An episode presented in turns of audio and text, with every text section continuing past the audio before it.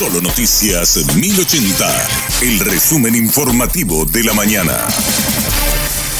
Hola, soy Susana Arevalo y este es el resumen informativo de la mañana. Alumnos tendrán clases virtuales por una semana en principio. El propósito es cortar la circulación de los virus, especialmente el sincitial respiratorio, y descomprimir los servicios de salud tanto en el sector público como en el privado. La medida es de carácter obligatorio por una semana, según la viceministra de Educación Alcira Sosa. Por su parte, la viceministra de Salud, Lida Sosa, explicó que el impacto de la medida será evaluado en en una semana. A partir de ahí se tomará la decisión sobre la extensión o no de la medida. Para poder cortar hoy la transmisión del virus incitial respiratorio se plantea la modalidad a distancia en las clases por una semana en las escuelas públicas como privadas y subvencionadas. Esto se estaría evaluando en una mesa técnica semana a semana para ver si es que continuaría o ya de una semana se volvería a la modalidad presencial.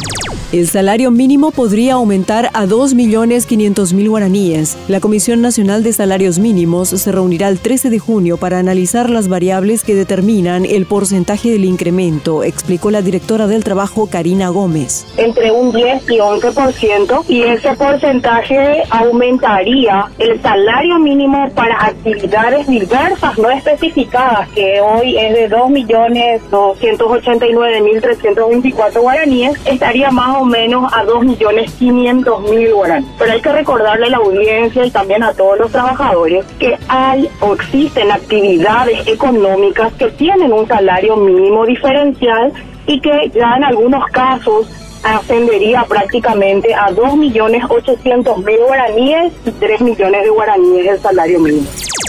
Los nuevos ministros de la Justicia Electoral prestaron juramento ante el Senado. Apenas ayer fueron electos por la Cámara Alta y horas después el presidente de la República otorgó el acuerdo constitucional. César Rosell y Jorge Bogarín expresaron que harán énfasis en el control del financiamiento político, así como en la transparencia de los procesos electorales. El ministro del Interior de Colombia, Daniel Palacios, y el director de Policía General Jorge Luis Vargas se encuentran en nuestro país. Se reunieron con el ministro Federico González y el comandante Gilberto Fleitas. En tanto, desde Colombia, el periodista Jairo Lozano explicó que la investigación sobre el asesinato del fiscal Marcelo Pecci tiene por lo menos tres frentes. Posiblemente se estarían preparando unas órdenes de captura, las primeras órdenes de captura en lo que tiene que ver con la autoría material de los sicarios que cometieron el crimen al fiscal Pechi. Se está trabajando muy fuerte en establecer y identificarlos plenamente porque no fueron solamente los dos sicarios que llegaron ahí en la moto acuática y el que le disparó al fiscal y después huyeron, sino otras personas que también participaron. Es decir, dos grupos más que tienen que ver con los campaneros, es decir, las personas que avisaron a estos sicarios quién era la persona que tenían que asesinar, desafortunadamente el fiscal Pechi, y otro grupo que se habría también encargado de contratar a los sicarios.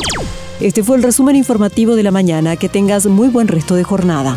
La información del día aquí, en Solo Noticias 1080.